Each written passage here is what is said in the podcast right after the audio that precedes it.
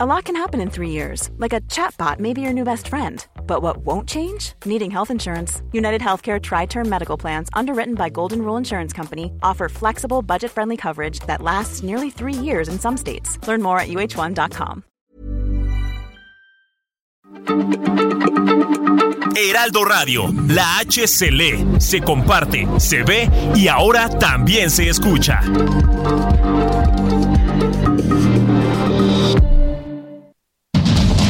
Inicia. Heraldo Noticias de la tarde con Jesús Martín Mendoza. En Heraldo Radio.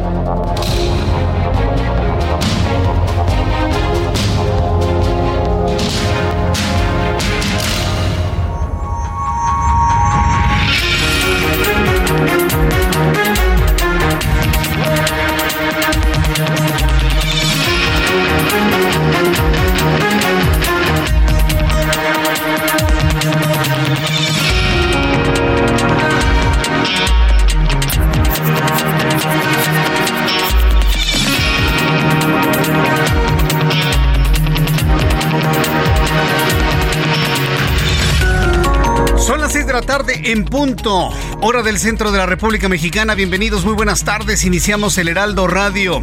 Hoy es jueves, sí, increíblemente ya estamos enfilándonos hasta que termine la primera semana hábil del mes de agosto. Hoy es jueves 3 de agosto de 2023. Les saluda Jesús Martín Mendoza como todas las tardes, con toda la información importante del día de hoy. Qué bueno que ya se encuentra con nosotros, reunidos en estas emisoras de radio en México y los Estados Unidos. Súbale el volumen a su radio, que le tengo la información más importante hasta este momento. El Tribunal Electoral del Poder Judicial de la Federación, el Tribunal Electoral del Poder Judicial de la Federación, ha ordenado a la Comisión de Quejas y Denuncias del INE del Instituto Nacional Electoral emitir un nuevo acuerdo en 24 horas en el que reconozca la utilización de estereotipos de género en las conferencias del presidente mexicano, en su show mañanero. Dicen conferencias matutinas, tiene que ser un texto serio, evidentemente. Yo le digo el show mañanero, ¿no? Entonces, bueno, un nuevo acuerdo en 24 horas en el que se reconozca la utilización de estereotipos de género en las conferencias matutinas del presidente mexicano, al considerar que sí hay expresiones que constituyen violencia política de género en contra de Xochitl Gálvez. Tómala. Le gana Xochitl Gálvez esta batalla al presidente mexicano. Está acusado de violencia de género por la autoridad electoral, que no es menor, ¿eh? es un tribunal como cualquier otro tribunal, es el Tribunal Electoral del Poder Judicial de la Federación. Instruye al INE para darle información al presidente para que se abstenga de hacer violencia de género en contra de Xochitl Gálvez, la visible aspirante del Frente Amplio por México para encabezar pues una lucha por la presidencia de la República en 2024. Así que bueno, alguien no va a dormir durante esta noche y la madrugada. Estoy, ya bueno, ya no duerme desde hace mucho, pero en fin. Yo le invito para que me dé sus comentarios y opiniones a través de nuestra cuenta de Twitter, arroba Jesús Martín MX. Le informo que el gobernador de San Luis Potosí, Ricardo Gallardo, anunció que la Fiscalía General del Estado ya emitió una ficha de búsqueda para localizar al violento sujeto de nombre Fernando. Este tremendo sujeto que agredió a golpes a un empleado adolescente del restaurante de, comida rápida Subway. Confió el gobernador de San Luis Potosí que en las próximas horas le van a echar el guante. Lo han retado, lo están buscando que se echen un tirito, que por 100 mil pesos a ver quién aguanta más. Pero también hay grupos que quieren agredirlo de una manera contundente. ¿eh? Es decir, lo que más le conviene a este sujeto es que lo encuentre la policía, como nos lo dijo nuestro corresponsal hace unos días. Es increíble que no lo hayan encontrado todavía. Por cierto, militante de Morena, nos dicen, militante del Movimiento de Regeneración Nacional, nos dicen. Así que bueno, pues estaremos muy atentos de que efectivamente la Fiscalía de San Luis Potosí le, eche el guante a un sujeto tan peligroso como este Fernando N.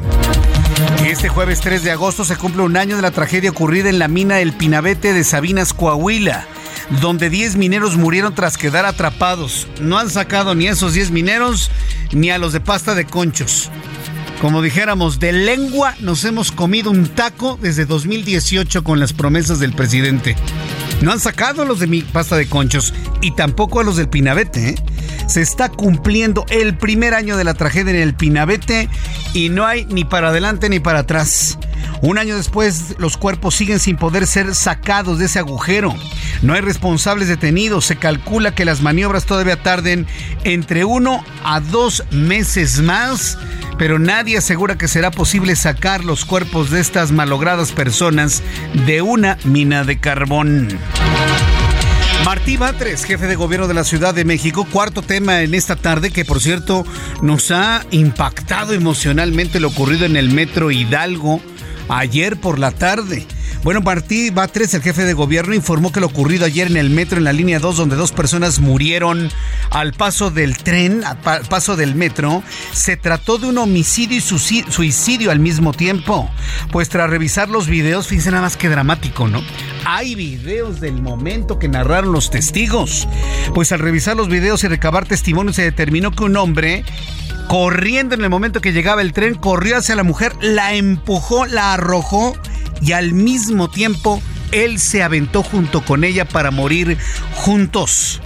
Ya en este momento hay primeras evidencias de que el asesino que también murió, quien arrojó a la mujer, sería su pareja sentimental. Estaba todo celoso, ¿no? Estaba saliendo con otro muchacho. 19 años la chica. Fíjese nada más a qué grados puede llegar el impacto emocional en relaciones de pareja.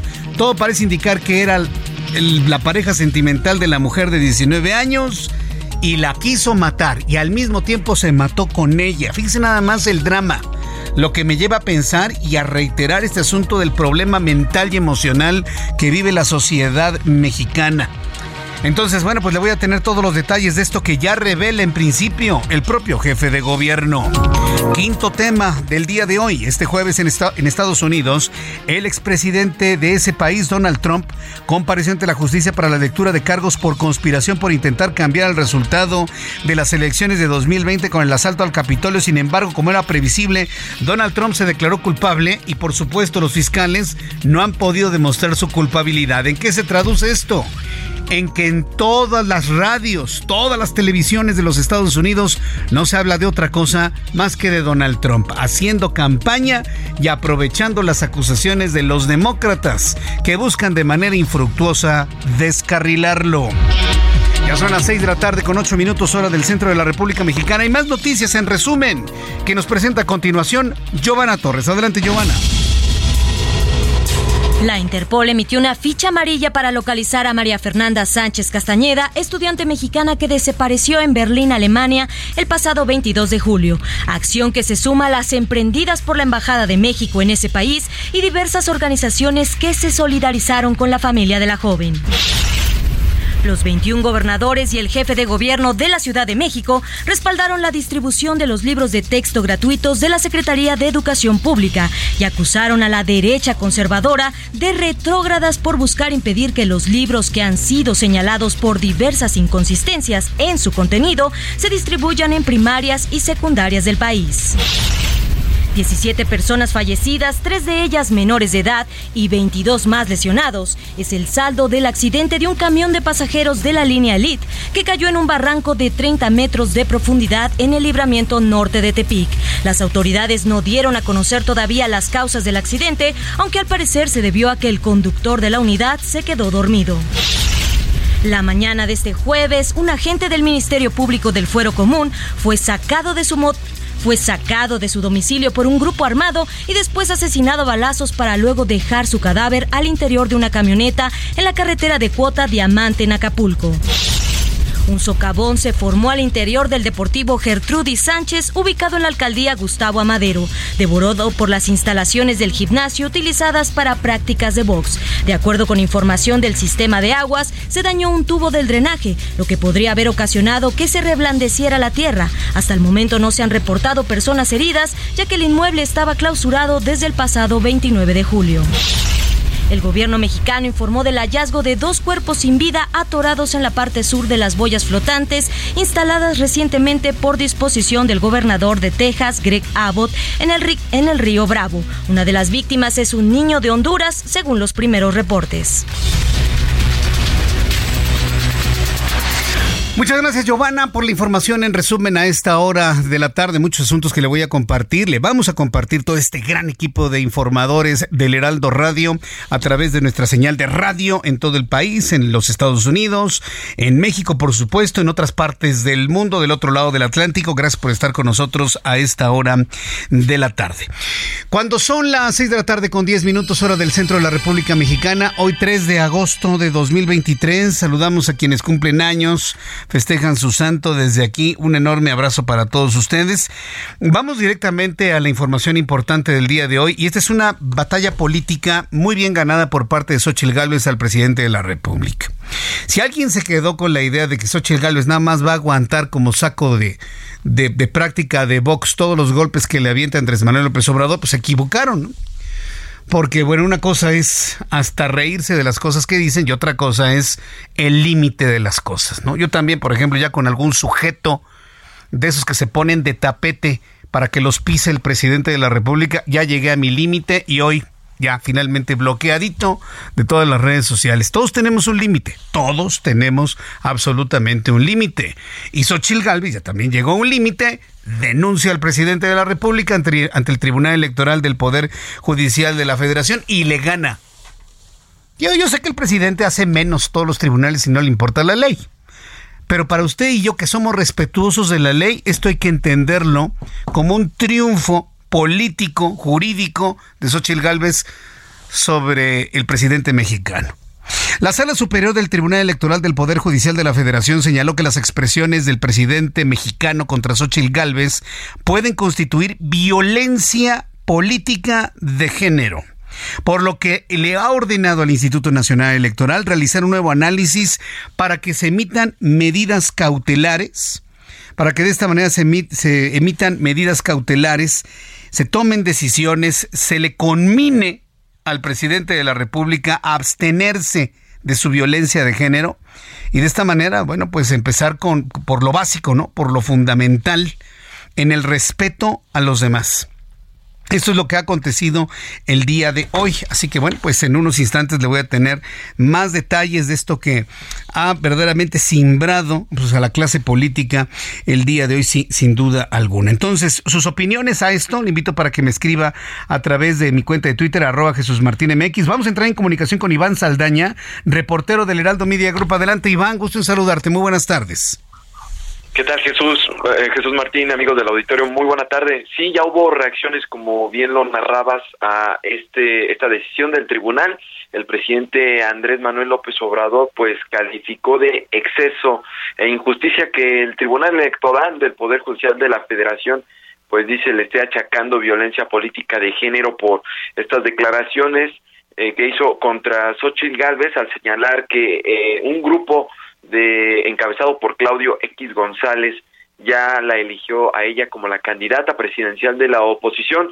En la mañanera de hoy, en Palacio Nacional, el mandatario federal retó incluso a las autoridades a que le argumenten cuál es su falta e incluso eh, redujo, eh, también eh, ordenó al vocero de la presidencia, Jesús Ramírez, que proyectara en la pantalla del Salón Tesorería nuevamente las declaraciones por las cuales el presidente fue denunciado por la senadora de El PAN. Eh, y pues bueno, esto fue parte de lo que dijo el día de hoy el presidente López Obrador en la conferencia mañanera. Nada más, lo único que quiero es que me digan cuál fue la falta, en qué consistió la violencia política de género que cometí en contra de la señora, porque me gustaría hasta, no sé si ahora, pero más adelante, para aclararle a la gente, porque se me hace un exceso, además una injusticia, un afán de culparme. Jesús Martín, entre los argumentos que la senadora del PAN, Xochitl dio para acusar al tabasqueño de violencia política de género se apunta que pues la expone como la elegida de un grupo de hombres y no por sus méritos.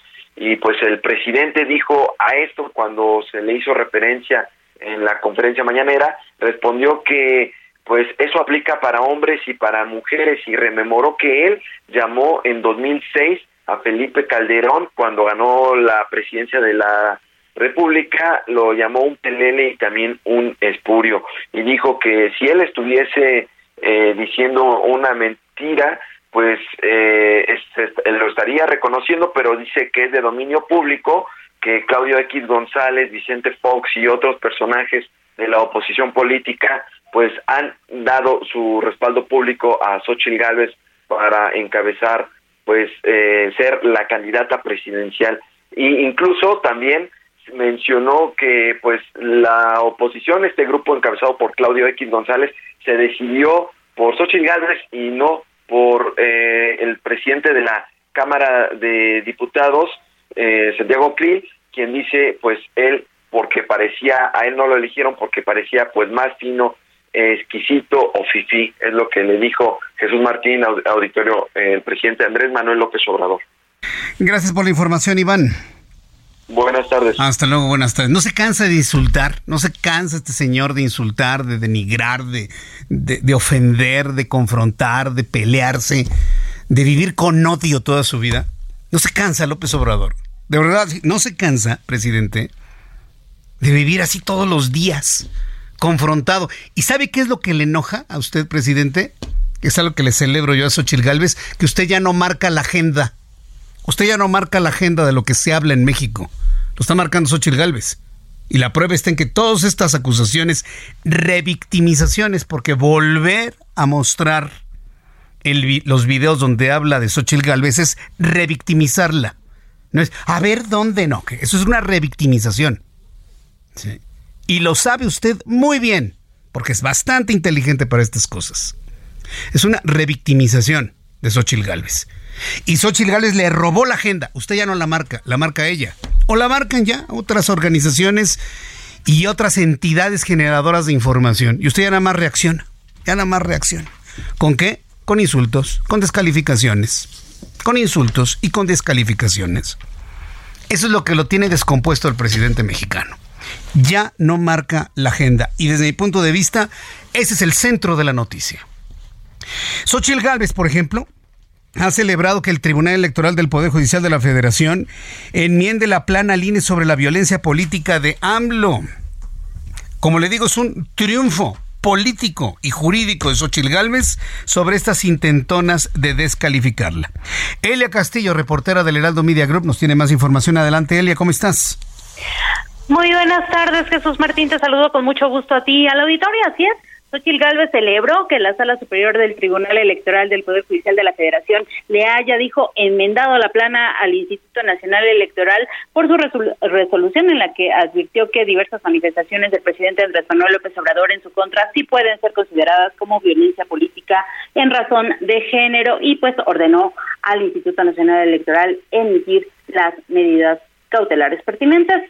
En este sentido, Xochitl Gálvez llamó a la comunidad internacional a revisar la actuación del titular del Ejecutivo. La senadora acusó que el primer mandatario busca impedir por todos los medios eh, posibles que ella encabece el Frente Amplio por México, pero confió en que la autoridad electoral responda a la altura de la sentencia del Tribunal Electoral. Esto porque recordó justamente que en la primera resolución dos consejeros integrantes de la Comisión de Quejas y Denuncias del INE, Ritabel López y Arturo Montaño, rechazaron otorgarle las medidas cautelares en contra del titular del Ejecutivo por violencia política en razón de género. Y eh, bueno, pues tras recordar que el tribunal le dio 24 horas al INE a partir de que se ha notificado para emitir las medidas cautelares en contra del primer mandatario, bueno, pues aseguró que el titular del Ejecutivo sí comete violencia política de género en su contra y llamó justamente a la comunidad internacional a voltear a ver la actuación del presidente porque dijo se convirtió en el eh, jefe de campaña de las corcholatas de Morena. Eh, señaló que eh, se comprueba la violencia política de género en su contra, toda vez que busca que una mujer no llegue a ocupar, en este caso, la coordinación o a encabezar el Frente Amplio por México dentro de este proceso que se está realizando entre el PAN, PRI, PRD y sociedad civil. Jesús Martín. Bien, Elia, pues muchas gracias por la información. Muy buenas tardes. Hasta luego, muy buenas tardes. Ahí está la reacción de Xochitl Gálvez. Evidentemente va a ser comentada por todos lados.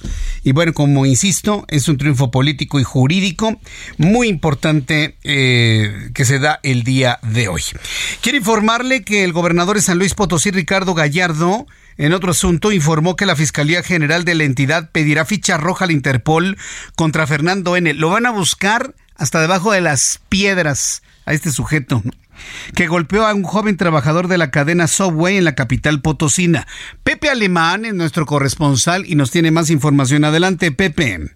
¿Qué tal, Jesús Martín? El gobernador del estado, José Ricardo Gallardo Cardona, anunció que la Fiscalía General del Estado de San Luis Potosí emitió una ficha roja de búsqueda para dar con el instructor de artes marciales Fernando N., quien el pasado fin de semana agredió brutalmente a un adolescente de 15 años en la cocina de un restaurante Subway en la capital potosina y advirtió que en las próximas horas habrá resultados positivos. Dijo que ya se le busca por cielo, mar y tierra y que una vez detenido caerá todo el peso de la ley en su contra. Por su parte, el vocero de seguridad estatal Miguel Gallego Cepeda culminó a la sociedad general a que colabore con denuncia anónima al 089 para echarle el guante, además de que ya investigan con otras víctimas de agresiones de Fernando N. En tanto, el presidente municipal de la capital, Enrique Galindo Ceballos, afirmó que sí es necesario pedir a la Interpol que emita una ficha roja internacional, ya que Fernando N. tiene nacionalidad estadounidense y sostuvo que el secretario de Seguridad Municipal, Juan Antonio Villa Gutiérrez, trabaja con agencias estadounidenses en dado caso de que haya salido del país. Otro punto que también nos hacen eh, ver la propia Fiscalía y desde el Estado a través de la Secretaría de Seguridad y Protección Ciudadana, se solicita a la sociedad en general si es que tienen eh, algún, eh, alguna situación que pueda dar con el paradero de esta persona, que la compartan a través del 089 bajo el anonimato si así lo, lo, requieren. Y, y en otro punto, si han sido víctimas de esta persona, que denuncien también a, a las líneas de emergencia o establezcan ante la Fiscalía General del Estado la, la denuncia correspondiente. Y a, y a, conveniencia de lo que sea, y utilizando sus, sus, manos como un arma. Al final de cuentas, es un instructor de artes marciales, pues sus, sus, manos son armas, ¿no? No se puede decir que, que nada más fueron golpes. Entonces sí va a ver todo el peso de la ley, vamos a aplicar todo y bueno, pues ahorita todo, todo mundo está buscándolo, lo tenemos que encontrar y bueno, pues en próximas horas yo creo que da resultados. Sí va a haber ficha roja, ya hay de hecho, ya hay, ya hay ficha roja para el que no sabía, bueno. Como parte de las acciones para dar con el paradero del agresor del joven Santiago, la Dirección de Comercio del Gobierno Capitalino dio a conocer que llevaron a cabo la clausura de un negocio de venta de autopartes propiedad de Fernando N. y tiene bajo revisión otros dos, un expendio de ventas de cervezas y un gimnasio. Informó desde San Luis Potosí, Pepe Alemán. Muchas gracias, Pepe Alemán, por la información. Para que vean que todo lo que ven en la tele, en la telita, en Netflix, todo lo que ven en Cobra Kai es ciencia ficción. Pero como hay sujetos con cerebros tan chiquitos, casi inexistentes como el este que anda a salto de mata, se sentía en Cobra Kai este menso, por no decir otro calificativo más adecuado a su tamaño.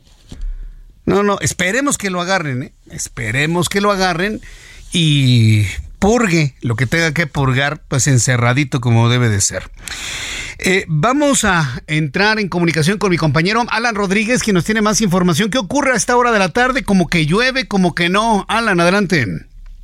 Jesús Martín, amigos, muy buenas tardes. Pues tenemos todavía pavimento mojado en el perímetro del centro de la Ciudad de México. Esto luego de una breve lluvia que tuvimos hace aproximadamente 40 minutos y parece que volviera a llover a quizás más tarde. Por otra parte, tenemos el reporte de vialidad para todos nuestros amigos que se desplazan desde la zona de viaducto hasta el cruce de la avenida Juárez, esto a través del eje central Lázaro Cárdenas, estarán encontrando buena circulación en estos momentos, únicamente ya algo de carga para las personas que al paso de la calle de Madero y que se dirigen con rumbo hacia la zona de Garibaldi. Por otra parte, el viaducto registra carga ya a partir del cruce de Calzada de Tlalpan hasta la zona de Avenida Revolución y en el sentido contrario a partir de la Avenida de los Insurgentes y hasta la zona de Congreso de la Unión. El avance es a vuelta de rueda. Posteriormente, para las personas que se dirigen hacia la zona oriente, encontrarán mucha mejor circulación. Es el reporte que tenemos. Muchas, muchas gracias por la información, Alan.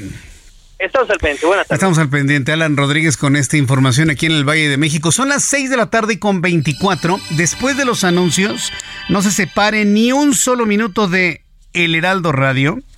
Después de los anuncios le voy a platicar lo que se sabe ocurrió en el metro ayer con la muerte de estos dos jóvenes. Y también le vamos a entrar al tema de los libros de texto que pretende, pretende este gobierno entregar. Y si los llega a entregar, ya saben lo que muchas escuelas, maestros y padres de familia vamos a hacer con ellos, ¿verdad? Bueno.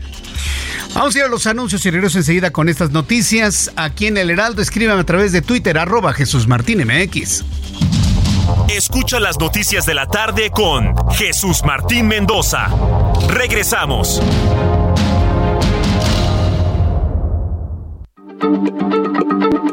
Heraldo Radio, la H se lee, se comparte, se ve y ahora también se escucha.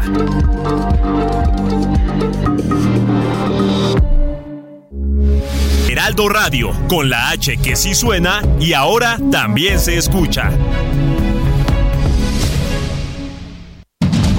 Continúa Heraldo Noticias de la tarde con Jesús Martín Mendoza.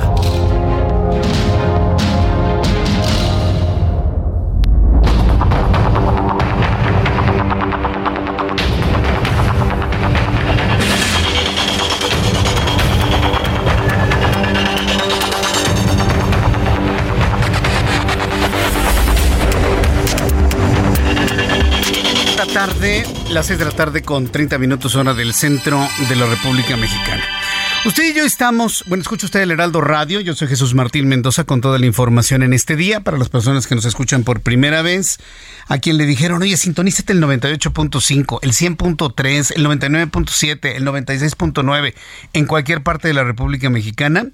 Si ustedes llegaron por primera vez a este programa de noticias, les pido que se queden y escuchen esta información que ocurrió ayer pasó como una noticia de las que lamentablemente suceden de manera frecuente. Una persona se muere o se suicida al, paso del convoy del metro. Eso, no es nuevo, ¿no? Eso ha pasado desde hace muchos años. Y de esa manera han muerto personas que usted ni se imagina. Yo recuerdo hasta una actriz de televisión que murió aventándose en el metro División del Norte, lo recuerdo claramente. Ya hace muchos años, por supuesto. ¿Quién se suicida? Pues quien tiene una profunda depresión. Pero lamentablemente lo que ha estado ocurriendo, y por lo menos lo que ocurrió ayer, pues no se trató de un suicidio común, se trató de un homicidio combinado con un suicidio. Y parece que todo está tomando un tono de carácter pasional. O sea, por principio de cuentas, lo que es extraño es que se mueran dos personas arrojándose al metro. Dos, siempre es una. Algunos sobreviven, la mayoría no sobreviven, pero en esta ocasión dos personas caen a las vías y mueren de manera instantánea. Ante los ojos atormentados de testigos que vieron el momento, y le voy a decir que fue lo más doloroso, que eran dos jóvenes, dos chavos, una mujer de 19 años, una muchacha de 19 años y otro hombre que se está tratando de ubicar completamente su identidad. Primero se dijo que había caído la muchacha, que su acompañante había bajado para tratar de ayudarla y les llegó el metro sin que pudiera frenar. Pues, ¿qué cree que esa no es la versión? Eso no fue lo que ocurrió. Se dice que esta mujer, de 19 años, venía acompañada de un muchacho. Y luego dentro de la gente, alguien llegó corriendo, empuja a la muchacha al metro al paso del tren y luego él mismo se avienta para morir junto con ella. El acompañante de la muchacha dice que no pudo hacer nada, porque fue todo tan rápido, agarró, la empujó y él mismo se suicidó con ella. Hay evidencia ya revelada por el gobierno de la Ciudad de México que quien habría empujado a la mujer cometiendo homicidio y al mismo tiempo se suicidó sería la pareja sentimental de la mujer de 19 años. Qué historia, ¿eh? Este jueves el gobierno de la Ciudad de México afirmó que lo ocurrido ayer en el metro en la línea 2, donde dos personas murieron, se trató de un homicidio y suicidio respectivamente. Tras revisar los videos y recabar testimonios, se determinó que un hombre arrojó a la mujer, quien presuntamente sería su pareja sentimental, a las vías del metro en la estación Hidalgo y después él se aventó para morir con ella. Algunos testigos en el lugar señalaron que una mujer se encontraba revisando su celular cuando llegó eh, un hombre y la aventó hacia las vías del metro para después arrojarse el mismo junto con ella. Eh, el, asunto es sorprendente. Hay declaraciones, ¿verdad?, de Martí Batres. Sí, hay declaraciones de Martí Batres de lo que comentó el día de hoy sobre este asunto. Tenemos dos testimonios, uno de un testigo que, estuvo ahí presente, que en efecto afirma que llegó esta persona y empujó a, la mujer y luego se aventó y coincide con el testimonio del novio. Bueno, le, acabo de adelantar un poquito de lo que nos va a presentar Frida Valencia, nuestra reportera del Heraldo Media Group, quien hizo una investigación y bueno, conoció los testimonios de algunas personas que se quedaron, pues yo le puedo decir, permanentemente impactados por lo ocurrido. ¿eh? O sea, el, impacto, el trauma generado por estas, estas situaciones que ocurren en nuestro país son imborrables para muchas personas. Lo que me hace pensar y confirmar lo que le he dicho en muchas ocasiones, México necesita atención mental. La sociedad mexicana necesita atender su situación emocional y mental, su salud mental y emocional. Pero yo no le veo tamaño ¿eh? al actual gobierno para siquiera entender o visualizar esto que le estoy diciendo. ¿eh? Yo no le veo tamaño a Morena ni a nadie de los que gobiernan para entender la necesidad de una salud mental y emocional hacia adelante. No lo veo. Están más preocupados por el poder, por perpetrarse, por meter una ideología procomunista o prosocialista, de poder mantener pobre a la gente para que voten, regalar dinero. Están más metidos en eso. Están más metidos en adorar la figura de López Obrador. Están más metidos en eso que en pensar en la salud mental de la sociedad en general de su salud emocional. ¿Saben dónde sí lo hacían? En Canadá. Lo hacen en Canadá. De hecho, la esposa de Justin Trudeau, que por cierto lamentablemente anunciaron su separación, estaba ella encargada, la señora Trudeau, de todo el tema de salud mental de los canadienses. Allá sí lo visualizan. Pero aquí no, aquí están más metidos en el poder y el dinero y la lana. Nada más. En eso están metidos nuestros políticos. Por eso este tipo de noticias es importante que las digiramos correctamente, ¿no? Y prevengamos este tipo de situaciones. Vamos con Frida Valencia, reportera del Heraldo Media Group, quien nos tiene más información de lo ocurrido en el metro el día de ayer. Adelante, Frida, gusto en saludarte. Hola, ¿qué tal? Te saludo con muchísimo gusto en este jueves y te comento que el jefe de gobierno, Martí Batres Guadarrama, confirmó que la muerte de dos personas en la estación Hidalgo de la línea 2 del metro de la Ciudad de México se trató tanto de un homicidio como de un suicidio. Los hechos ocurrieron poco después de las 16 horas de este miércoles, cuando el sistema de transporte colectivo informó la interrupción del servicio para rescatar a un usuario que murió tras arrojarse a la zona de vías. Sin embargo, omitieron informar la muerte de otra persona. down. En torno al caso surgieron múltiples versiones, entre ellas que una de las personas se lanzó a las vías para quitarse la vida y su acompañante descendió para intentar ayudarla cuando quedaron atrapados y fueron arrastrados por el convoy con dirección a la terminal de Cuatro Caminos. Sin embargo, de acuerdo con el testimonio de uno de los testigos, la joven de aproximadamente 19 eh, años de edad fue empujada a las vías mientras esperaba el tren y el sujeto responsable se arrojó inmediatamente después. En conferencia de prensa de este jueves, Patres Guadarrama informó que luego de contrastar los videos de cámaras de videovigilancia y testimonios de los testigos presentes, la joven fallecida en el percance sí fue empujada al paso del tren por un hombre desconocido. Escuchemos lo que dijo en conferencia. Tenemos dos testimonios, uno de un testigo que, estuvo ahí presente, que en efecto afirma que llegó esta persona y empujó a la mujer y luego se aventó y coincide con el testimonio del novio.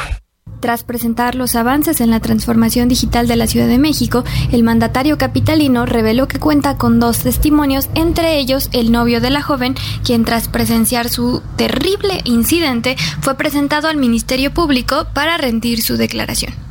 Sobre si las autoridades han estado en contacto con los familiares, el mandatario capitalino también respondió que la Fiscalía General de Justicia de la Ciudad de México ha estado atendiendo el tema. Asimismo, se ordenó la intervención de la Policía de Investigación y de expertos para ubicar cámaras que hayan registrado los hechos y posibles testigos. Ante ellos, pues espera que el personal capacitado realice las indagatorias correspondientes y con ello, pues llegar a una conclusión. Ese sería mi reporte el momento. Regreso contigo. Muchas gracias por la información, Frida. Gracias por darnos cuenta de todo esto. Evidentemente hay una investigación que sigue su curso. No tenemos en este momento pues reacciones de los padres de familia de la muchacha, tampoco del joven que se habría suicidado junto con ella. Qué historia verdaderamente. Y el otro hombre se quedó, el otro joven se quedó sin poder hacer absolutamente nada con la sorpresa de lo ocurrido.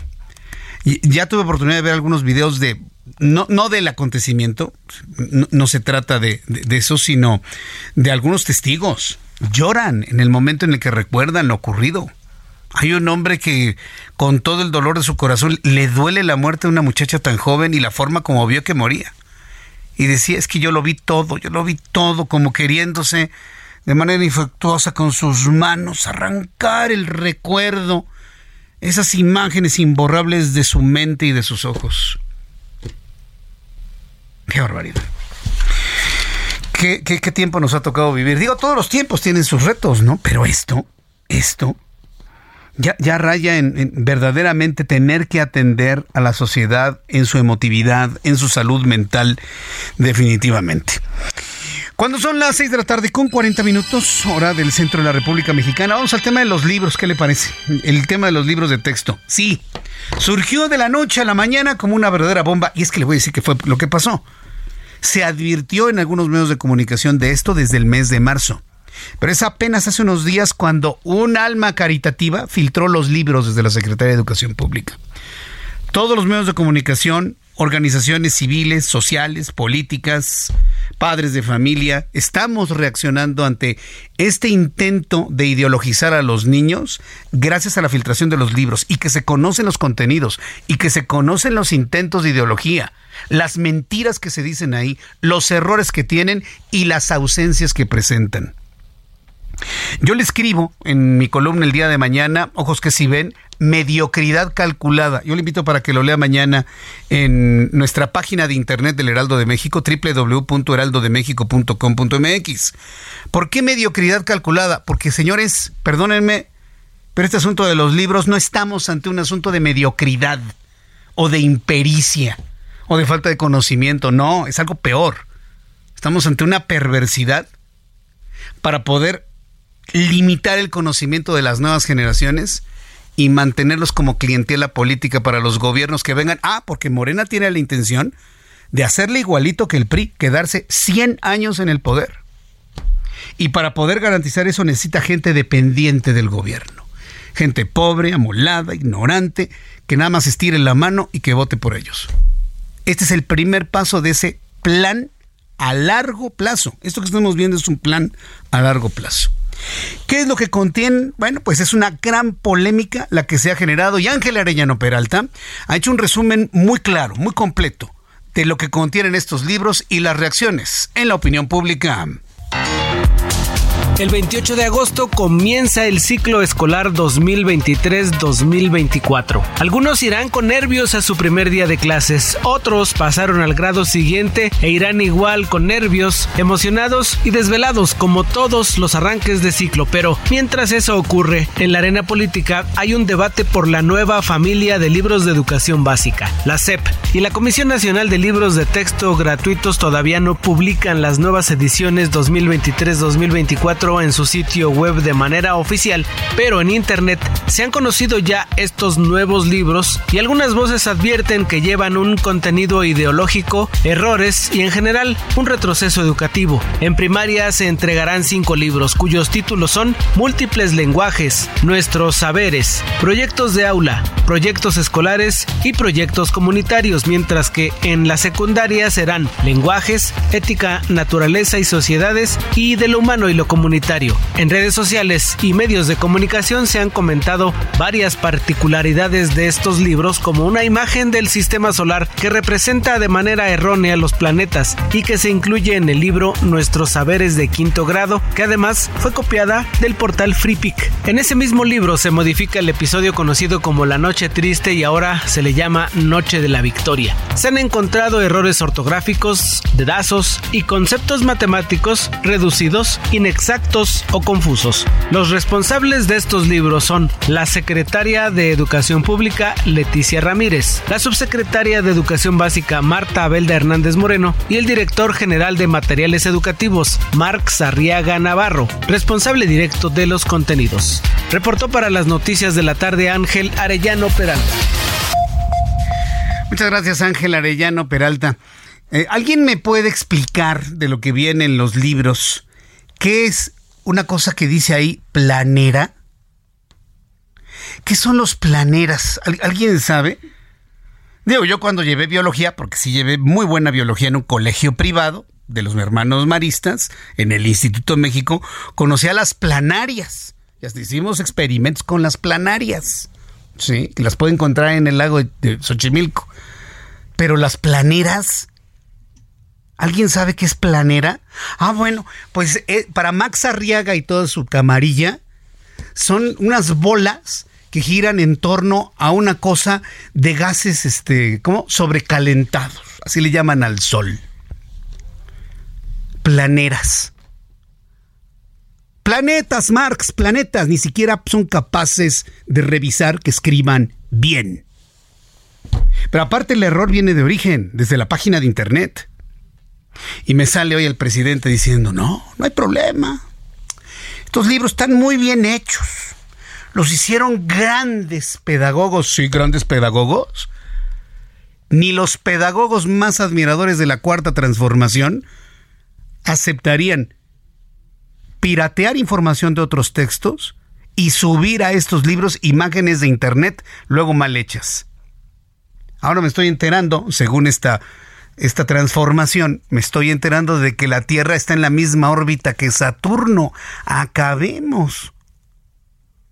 Y que casi es del tamaño la Tierra, del tamaño de Saturno, en órbitas circulares en torno al Sol.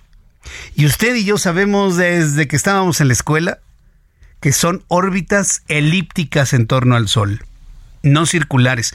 De verdad, se los digo, mire, se los digo con toda responsabilidad. Yo, en la impresión que me da al ver, por ejemplo, esta, esta lámina, me da la impresión que estaban a punto, así, a un puntito de decirnos que la Tierra era plana. Porque esa imagen que está ahí se parece mucho a las imágenes de los tierraplanistas o terraplanistas que existen en, en las redes sociales, que evidentemente es una broma. Todo eso es una, una, broma de muy mal gusto. Hay quien sí se lo cree, pero pues se necesita ser supinamente ignorante para creer que la Tierra es plana. Lo podemos comprobar nosotros con sencilla trigonometría aquí donde usted se para, pero bueno, no es el, momento de decirle qué cálculo de trigonometría tiene que hacer, pero lo podemos calcular, ¿eh? en donde usted se encuentre y con una tercera persona que se encuentre, ¿qué le gusta? ¿A 500 kilómetros? Con eso comprobamos la curvatura de la Tierra. Pero el asunto es ese. Está plagado de errores, pero son errores, no crea de falta de pericia. Son errores desde mi punto de vista están pensados de una manera muy clara, no para un, para un asunto político de ideologización y sobre todo de preparación a una nueva generación de mexicanos que estén pues metidos en la, como yo le digo, en la dádiva. Esto es un plan político a largo plazo, lo que estamos hoy viendo el día de hoy. En la línea telefónica, en la línea telefónica me da mucho gusto saludar. Es que ya me la actualizaron.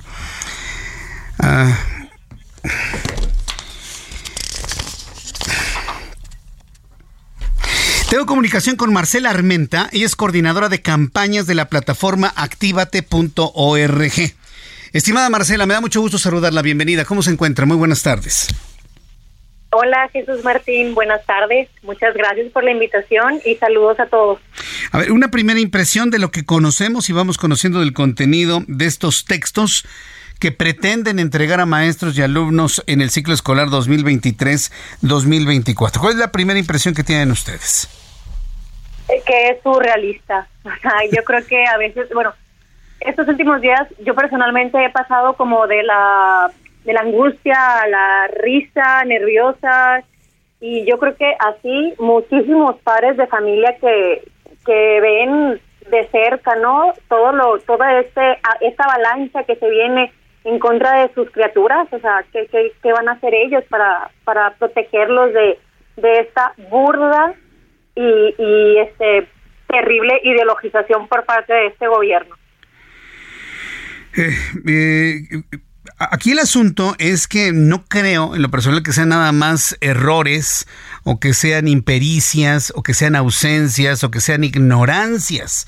Hay quienes vemos un plan todavía más perverso en el fondo de mantener una sociedad, a una nueva generación de niños en desconocimiento, con información incorrecta, hablando mal el español, no sabiendo sumar ni restar, con el fin de crear una una generación de mexicanos totalmente dependientes de un gobierno como el que tenemos actualmente. ¿Ustedes ven ese riesgo o, nos estamos yendo muy allá? ¿Qué es lo que usted piensa? No, a ver, claro, claro que ese riesgo está ahí, ¿no? Ese riesgo está latente, pero eh, también agregaría que, justo como dices, ¿no? Se viene una generación, bueno, se vendrá porque es un plan a largo plazo, se vendrá una generación, eh, pues que va a depender, ¿no? De las dádivas de lo que de las miserias que le otorgue el gobierno, pero también una generación de idiotas útiles y que todo lo que les digan eh, lo van a dar por hecho, ¿no? Todo lo que papá Estado, papá gobierno diga, pues y mande, ellos eh, acatarán órdenes, no, no, no, se vendrá una generación de resentidos que no se van a cuestionar nada, ni siquiera por qué eh, van a vivir en las condiciones terribles en las que van a vivir. Y no es ser un conspiranoico, no se trata de ser un exagerado, sino, a ver, estamos viendo la realidad, ¿no? De cómo es que están abordando temas importantes y básicos como el asunto de la educación sexual de forma súper burda y muy, muy poco cuidadosa, los temas de historia y de política, ¿no? De cómo es que buscan ideologizar completamente en favor de, de Morena es que de verdad me da risa porque no, no lo concibo, ¿no? Y este, bueno, y continuando, ¿no? ¿Cómo es que la parte pues de las ciencias, de la matemática, eh, lo platicaba ayer, ¿no? Eh, la parte tecnológica la van a omitir totalmente y eh, retomando la idea, ¿no? Que eh, comenté ahorita, pues condenadas las próximas generaciones a la mediocridad. Eh, son panfletos, ¿no? No, no se promueve la educación, no se promueve eh, el, pensamiento crítico no se, no se va a promover, cuestionarse eh, las cosas y justo como eso, ¿no? Se vienen terraplanistas eh, marxistas trasnochados, tremendo. Ay, pues eh, verdaderamente es preocupante. Digo, es, es, preocupante, pero tampoco nos tienen amarrados. Es decir, tampoco nos tienen con una pistola en la cabeza y agarras el libro, lo lees y lo enseñas y los padres de familia, ustedes se aguantan y lo leen. Yo creo que padres de familia, alumnos, maestros, tenemos suficiente libre albedrío como para este texto no funciona, este texto no es adecuado, este texto no tiene los elementos necesarios de educación. Simplemente lo hacemos a un lado y se desecha. Pero ¿cuáles tendrían que ser los pasos para hacerlo? Mira, fíjate que yo creo que ahí le falló, pero gacho, como decimos acá en mi tierra, en Sonora. Eh, le falló gacho a AMLO. ¿Sabes por qué? Porque se metió con ese pueblo bueno que solía respaldarlo. ¿eh? No estoy hablando únicamente de las clases medias, medias altas, los famosos fifís y demás.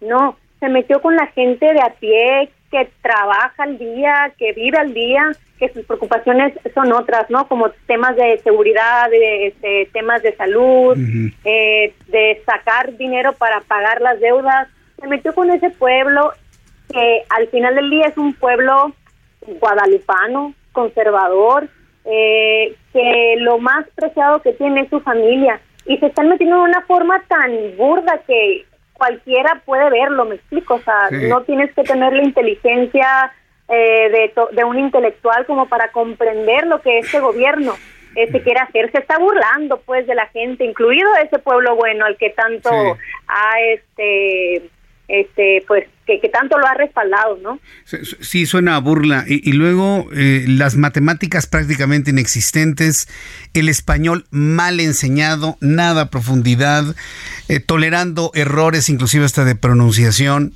la parte política en donde quieren hacerle crear una nueva generación de que hubo un fraude cuando no hubo ningún fraude, porque lo vuelvo a decir en este programa de noticias, López Obrador perdió las elecciones de 2006 porque yo lo viví, yo lo vi, lo vimos, lo informamos en el año 2006. Él perdió las elecciones por muy poquito margen, pero perdió las elecciones. Y ahora le quieren, decía a los niños, de que fue víctima de un fraude. O sea, ¿cómo, entendemos el que se le quiera hacer loas a un personaje político en los, en los libros de texto gratuitos? ¿Cómo, detenemos eso?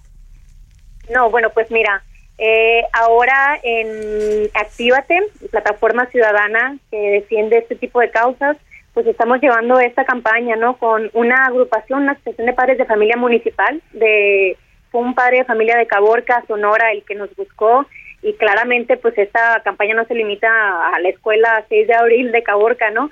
Eh, al contrario, es una campaña a nivel nacional y hay que invitar a más gente, a toda la gente de todo México, desde allá ese rinconcito de Sonora hasta allá al otro lado a Valladolid, allá en Yucatán, este pues para que se sumen a la, a la campaña, que la firmen, que y también la idea es ir a todas las secretarías eh, de, educación pública de todos los estados a entregar esta a entregar estas firmas y a entregar un documento de inconformidad que ya se está difundiendo en los chats este de las de, en los chats pues, de estos grupos de padres de familia donde se, eh, eh, ahí se aclara explícitamente que los padres no están de acuerdo con la nueva escuela mexicana y no van a aceptar que esos libros lleguen a los pupitres de nuestros niños. Correcto, pues yo le agradezco mucho, muchísimo Marcela Armenta, coordinadora de campañas de la plataforma activate.org. Entraremos a la plataforma y firmaremos. Muchas gracias por este tiempo para el auditorio del Heraldo Radio. Muchas gracias. Gracias. Hasta, luego, que le vaya muy bien. Voy a los anuncios, regreso con un resumen y las noticias más importantes. Escucha las noticias de la tarde con Jesús Martín Mendoza. Regresamos.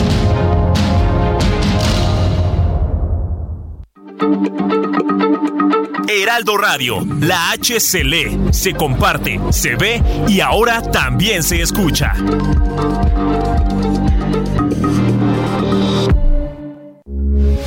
Heraldo Radio, con la H que sí suena y ahora también se escucha. Continúa Heraldo Noticias de la tarde con Jesús Martín Mendoza.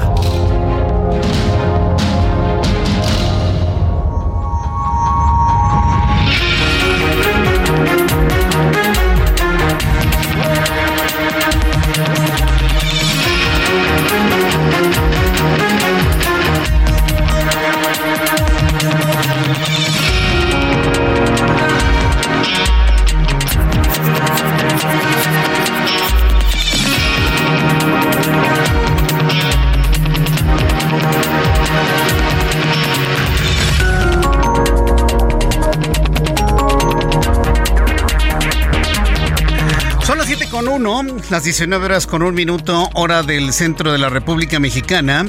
Le presento un resumen con las noticias más importantes en el Heraldo Radio. La Fiscalía de San Luis Potosí ha solicitado ficha de búsqueda contra el agresor de un menor en el subway. Es una ficha roja para Interpol. Como el tipo supuestamente tenía posibilidad de entrar a los Estados Unidos, parece que se encuentra en alguna parte de la Unión Americana. El gobernador de la entidad, eh, Ricardo Gallardo, informó que la Fiscalía General de la entidad pues ya busca junto con Interpol a este sujeto y que lo van a detener tarde o temprano. Le he informado a lo largo de los últimos minutos sobre la gran polémica por la nueva familia de libros de texto que pretenden, y digo pretenden porque no los van a repartir, no van a repartirlo, estoy seguro de ello, si los reparten no se van a usar pero que pretenden ideologizar a los niños durante el próximo ciclo escolar. Le voy a tener más información aquí en el Heraldo Radio. Mientras tanto, un trágico incidente ocurrido en las calles de Iztapalapa, en la Ciudad de México. Un hombre identificado como Eduardo N. fue acribillado por dos presuntos motociclistas mientras platicaba con su novia Samantha. El asunto que llama la atención es que es el tercer novio que le matan a Samantha en Iztapalapa. Este jueves el expresidente estadounidense Donald Trump se declaró no culpable ante una corte de Washington DC de varios cargos penales derivados de su presunto intento de revertir los resultados de las elecciones de 2020. Ah, porque hay que recordar que Donald Trump habló de fraude electoral en las elecciones del año 2020. Porque hay que recordarlo, Donald Trump no perdió la elección, él ganó el voto popular. Él ganó el voto popular, la mayoría de los estadounidenses votaron por Donald Trump. Pero el voto en los estados, ese fue el que ganó eh, el actual presidente Joe Biden y por eso es presidente de los Estados Unidos. La forma como hacen finalmente sus, sus elecciones, ¿no? Donald Trump buscó en ese momento visualizar la posibilidad de un fraude en uno de los estados, pero finalmente no fructificó. Ahora dicen que quería hacer trampa. Hágame usted el favor, pero bueno, finalmente no hablan de otra cosa allá en los Estados Unidos más que de Donald Trump. En más de este resumen de noticias, le informo que en entrevista con el Heraldo Radio, la coordinadora de campañas de la plataforma Activate.org, Marcela Armenta, calificó como surrealista el contenido de los nuevos libros de texto y reconoció el riesgo para los alumnos sobre la notable ideologización a favor del régimen obradorista en los ejemplares y destacó los esfuerzos de la plataforma Actívate para externar la inconformidad a las autoridades educativas. Esto dijo en entrevista Marcela Armenta surrealista. yo creo que a veces, bueno, estos últimos días yo personalmente he pasado como de la de la angustia a la risa nerviosa y yo creo que así muchísimos padres de familia que, que ven de cerca, ¿no? Todo lo, toda este, esta avalancha que se viene en contra de sus criaturas, o sea, ¿qué, qué, van a hacer ellos para, para protegerlos de, de esta burla y, y este terrible ideologización por parte de este gobierno. Así lo dicen los verdaderos especialistas en materia de educación. Bueno, seguiremos sobre ese tema. Además, en este resumen de noticias le informo que tras el hallazgo de dos cuerpos en la zona donde el gobernador de Texas, Greg Abbott, instaló boyas flotantes para frenar el paso de migrantes desde México, el gobierno estatal alegó que al menos una de las víctimas murió lejos de las boyas y que si al presidente de México le preocupa la vida humana, debería hacer su trabajo y asegurar la frontera esta mañana López Obrador acusó a Greg Abbott de y dijo que no debería actuar así. Yo nomás le quiero recordar al presidente que Greg Abbott es republicano, exactamente del mismo partido de Donald Trump, que dice ser su amigo. Bueno, son, son cuates o no son cuates, digo, para tratar de entender por dónde van las filias del presidente mexicano. Hoy lo calificó de inhumano a Greg Abbott. Autoridades de Nayarit reportan un saldo de 17 muertos Autoridades de Nayarit reportan un saldo de 17 muertos, entre ellos tres menores de edad. Esto tras la volcadura de un autobús que cayó por un barranco de 50 metros de profundidad. Esto en Tepic. Le informo en este resumen de noticias que la Suprema Corte de Justicia de la Nación ratificó la destitución del magistrado Isidro Abelar Gutiérrez, quien enfrenta un proceso por enriquecimiento ilícito por más de 12 millones de pesos y es señalado de tener nexos con el cartel Jalisco Nueva Generación y su brazo armado, el grupo criminal Los Queenies. Le informo que la tarde de este jueves se dio a conocer que el primer actor, Sergio Corona, de 94 años, fue hospitalizado de emergencia en días pasados debido a un infarto que sufrió en su domicilio en la Ciudad de México. Sin embargo, de acuerdo con algunos familiares y amigos, se recupera de manera satisfactoria el gran Sergio Corona. Tiene 94 años. Enviamos a él y a toda su familia muchos saludos porque él y su familia escuchan este programa de noticias desde hace muchos años. Así que para don Sergio Corona, don Sergio Corona, nuestros deseos de pronta recuperación y también pues saludar a su familia que lo está atendiendo de primera mano. Saludos a don Sergio Corona. Le informo que Nicolás Petro Burgos, hijo del presidente de Colombia, Gustavo Petro, reveló que parte de la campaña presidencial de su padre fue financiada por el narcotráfico. Sin embargo, el propio mandatario cafetalero aseguró que fue elegido por el pueblo y que va a gobernar hasta el año 2026. Fíjense lo que revela el hijo, un hijo revelando que su padre es un pájaro de cuenta. Pero bueno, pues seguramente lo hace también el hijo para salir en libertad. El dictador en Venezuela, Nicolás Maduro, aseguró este jueves que los miles de ciudadanos venezolanos que han emigrado sueñan con volver a su nación, ajá, a trabajar y a prosperar, ajá. Además de que según él dice, rezan, oran todos los días para que le vaya bien al país. No, bueno, al país sí. Sí, pero Nicolás Maduro no es el país. ¿Está usted de acuerdo? Si todos podemos rezar por nuestro país, por nuestro hogar, por la casa, por el lugar donde vivimos, por nuestra tierra. Pero ahí de rezar por políticos, no, no, no, tampoco, don Nicolás, tampoco, tampoco se crea mucho. Son las 7 con 8, hora del centro de la República Mexicana. Estas son las noticias en resumen. Le saluda Jesús Martín Mendoza le invito para que siga con nosotros.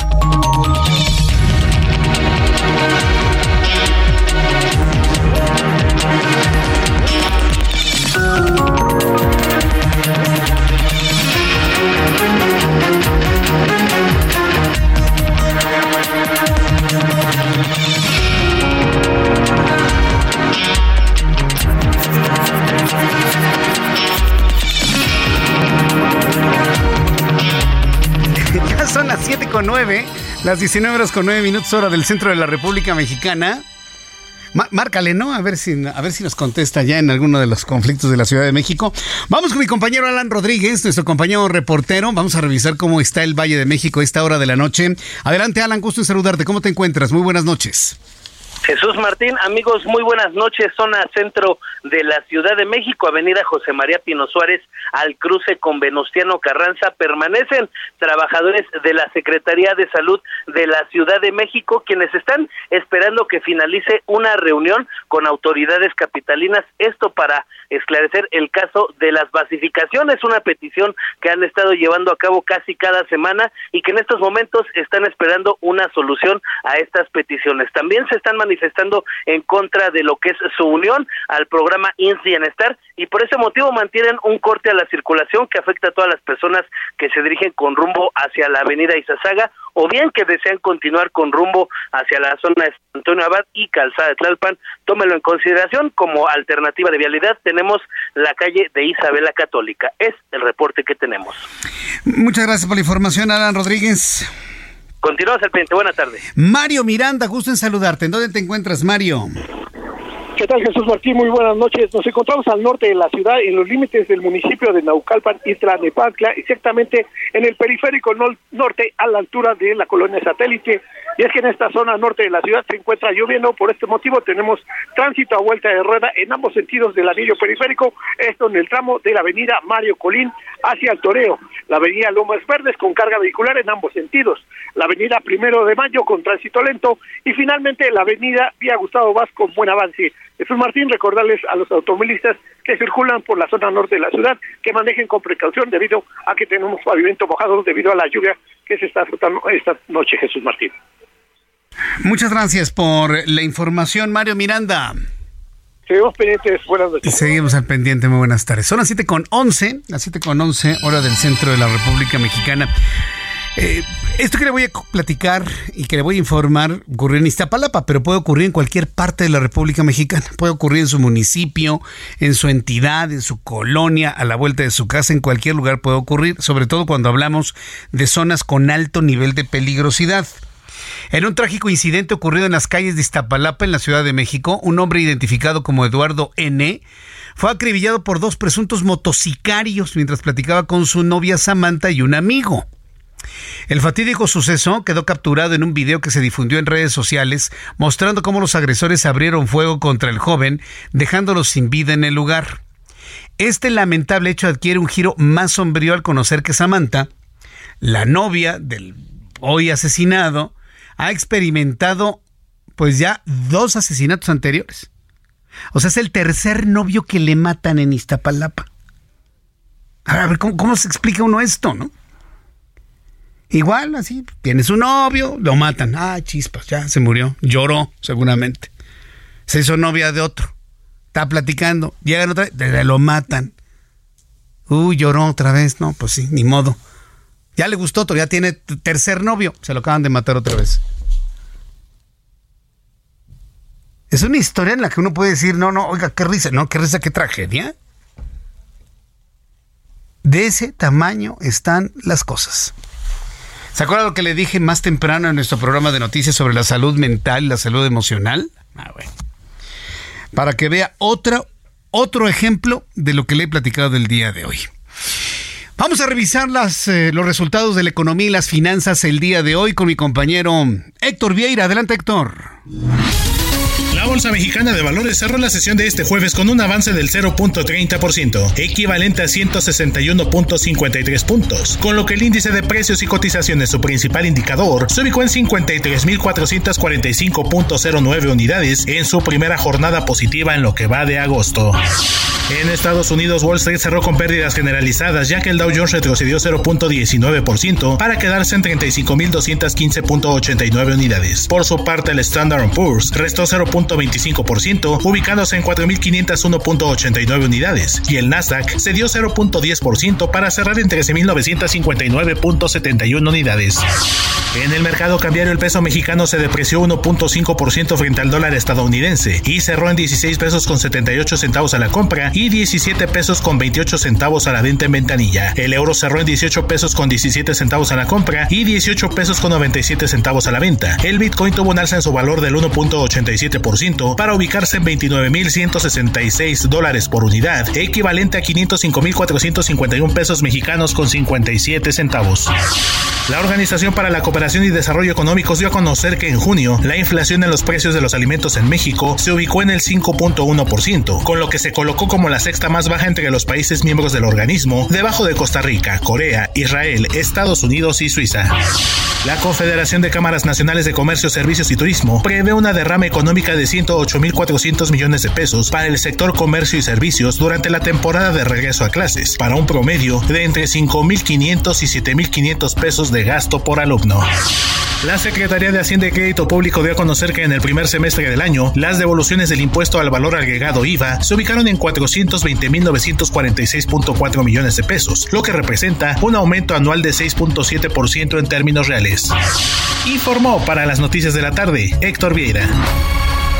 Gracias Héctor Vieira por la información de economía y finanzas. Son las 7.15, las 7.15 horas del centro de la República Mexicana. Eh, subí más temprano un mensaje vía Twitter. Eh, subí un mensaje vía Twitter en donde, bueno, hay, un... ¿Sabe cuál es la tendencia de los principales críticos y toda esta horda de bots que lanzan de manera, lo voy a decir como es, ¿no? Fascista en contra de quienes discrepamos con su forma de hacer las cosas?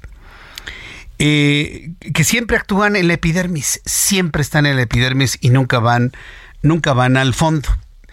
Y se lo digo porque más temprano eh, le compartí un mensaje vía Twitter en donde le comparto pues uno de los contenidos de algunos de los libros que van a compartir algunos muchachos en donde bueno el contenido ni siquiera lo voy a comentar porque no tiene ningún sentido pero estoy advirtiendo a los padres de familia y a los niños a los padres de familia de niños y niñas de, primaria es decir de 6 a 12 años que si aprueban haber sido consultados eh, que estos comunistas enseñen esto a sus hijos. Y bueno, pues varios me dicen, ¿qué tiene que ver lo comunista? Y se quedan en el término comunista sin entrarle al fondo de lo que estamos señalando y criticando en cuanto a los contenidos de los libros de texto.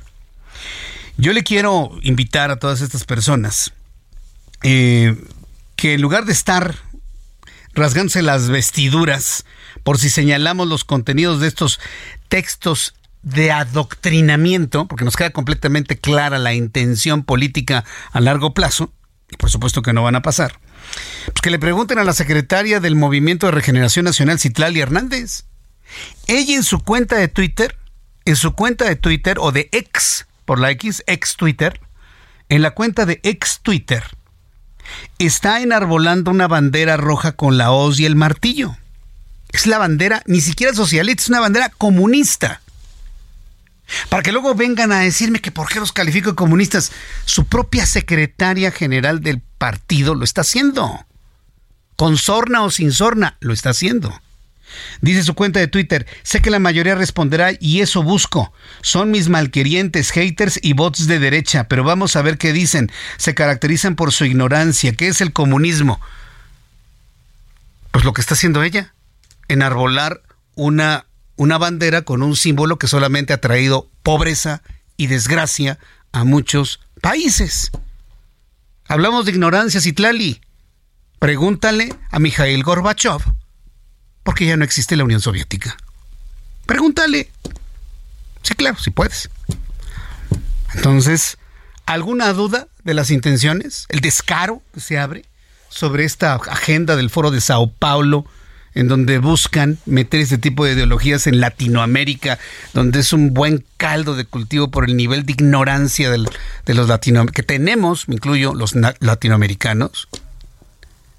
Piensa que nos chupamos el dedo. Y te lo digo, Citlali, lo peor que puedes hacer es hacer lo mismo que tu patrón.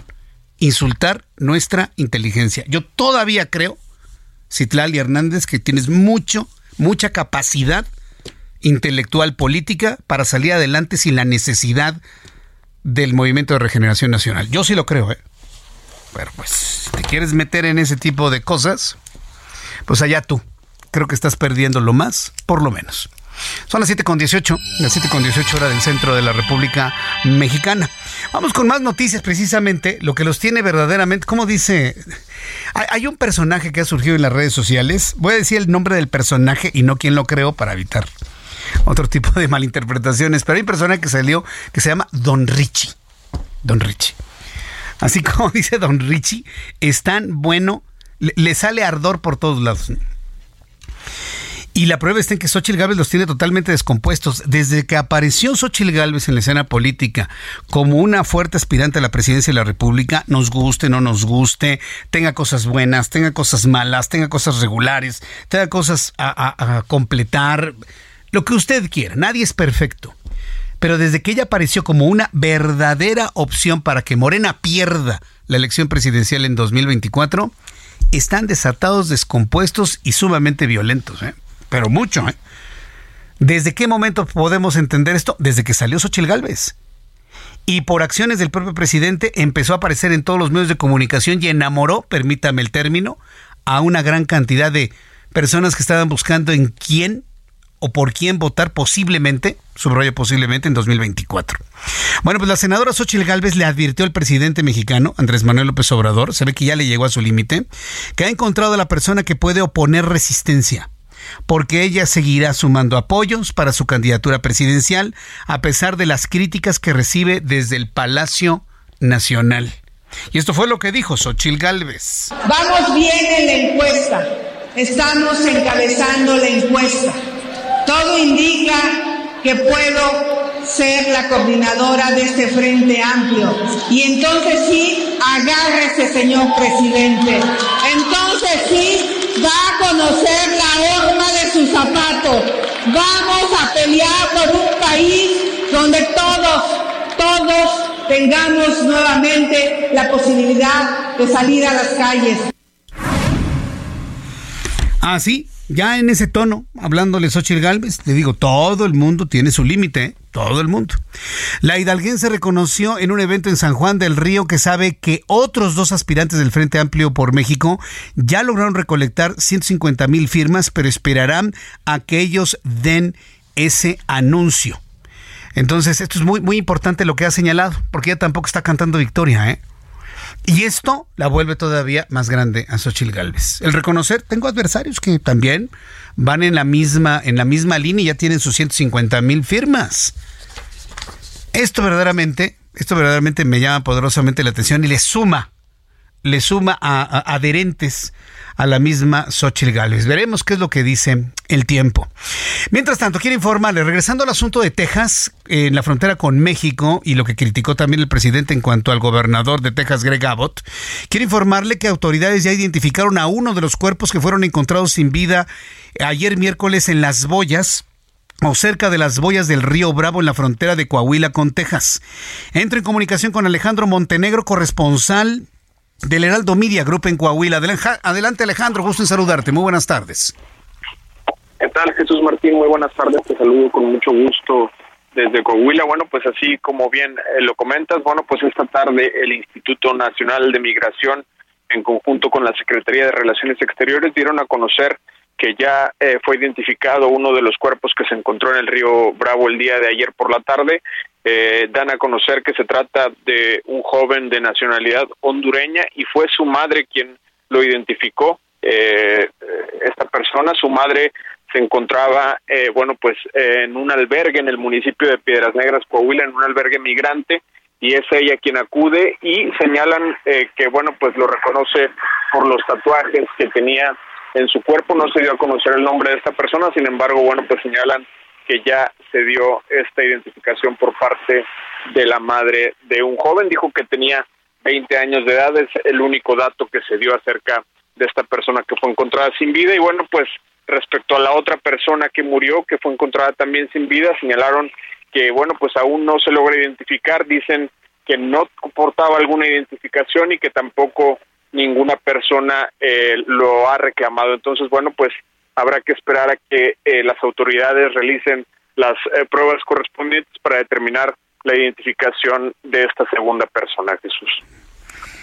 Bien, Alejandro, pues muchas gracias por la información y estaremos atentos de más eh, sobre la investigación que se está realizando. Gracias, Alejandro. Muy buenas tardes. Hasta luego, muy buenas tardes, buenas noches. Son las 7 con 23 hora del centro de la República Mexicana.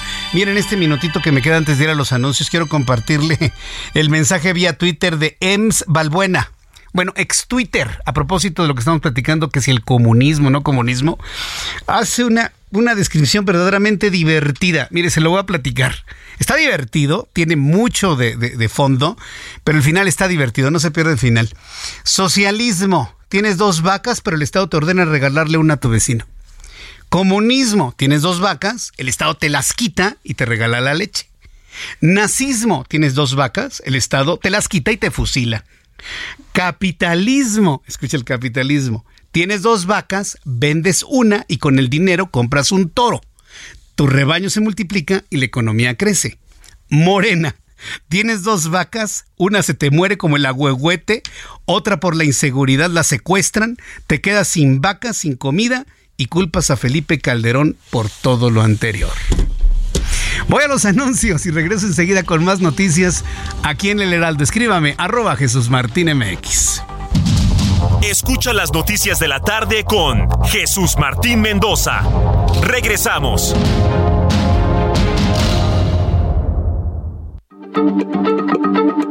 Heraldo Radio, la H se lee, se comparte, se ve y ahora también se escucha.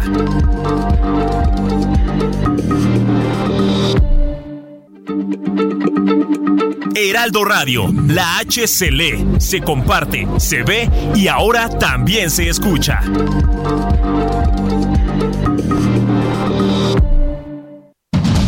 Continúa Heraldo Noticias de la tarde con Jesús Martín Mendoza.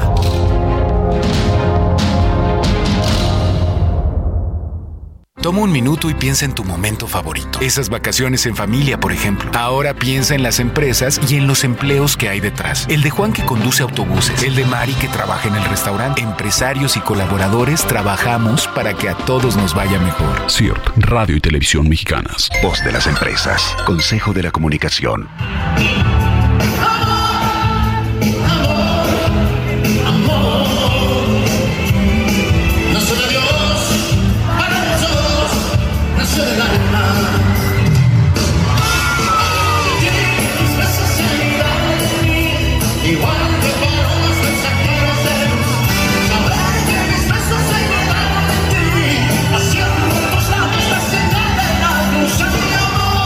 Está usted escuchando es Luis Miguel en uno de sus primeros conciertos, el primer concierto, ¿verdad? El primer concierto en Argentina. Están circulando las primeras imágenes del concierto de Luis Miguel en Movistar Arena en Buenos Aires, Argentina, con el que abre oficialmente su tour internacional. Por eso escucha así el sonido. Pero así canta Luis Miguel en este momento en Argentina. Escúchalo. Súbale el volumen a su radio.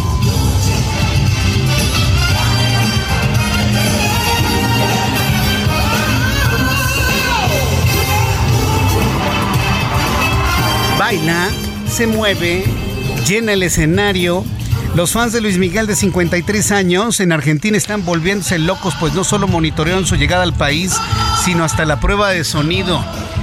Esto que estamos viendo con Luis Miguel es el resurgimiento de un gran cantante mexicano, ¿eh? porque vivió en el ostracismo durante los últimos años, engordó de manera tremenda, llegó a pesar más de 100 kilogramos. Eh, en un concierto en México se le criticó mucho por su mal estado físico. ¿Sabe cómo luce Luis Miguel en estos momentos? Delgadísimo. Y no le voy a exagerar, luce una figura parecida a la de Julio Iglesias.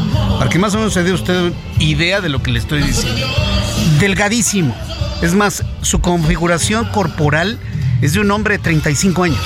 Es verdaderamente sorprendente. Estoy seguro que ha bajado más de 40 kilos desde el momento en el que estuvo muy obeso hasta este momento preparándose para este resurgimiento de su carrera. Es verdaderamente espectacular ver a un Luis Miguel rejuvenecido con toda la potencia. Se trató emocionalmente. Tuvo que ir a tratarse emocionalmente su cabeza para ver que sí podía hacer las cosas, que podía bajar de peso, de que podía volver a resurgir. Y véanlo, Acabamos de hacer una revisión en este momento de toda su gira de Luis Miguel. Todo está vendido. Creo que nada más hay dos lugares, ¿verdad, Alina? Dos lugares donde hay volates. Indianápolis y Oklahoma. Todavía hay uno que otro boleto por allá en Gallola. Y de ahí en fuera, todo está sold out con Luis Miguel. A mí en lo personal me da muchísimo gusto por Luis Miguel porque canta extraordinario. Es un gran artista la verdad. A mí me gusta mucho su, música, me gustan mucho sus canciones. Pero ahora lo que resulta inspirador es que un hombre de 53 años se ponga las pilas, se quite todo tipo de pensamientos extraños, porque no ha sido una vida fácil para él, evidentemente. Bajó de peso, evidentemente tiene la lana para hacerlo. Ponerse un gran traje negro, oscuro, perfectamente cerrado. Y de esta manera cantar y convertirse en el artista del momento, empezando su gira en Argentina.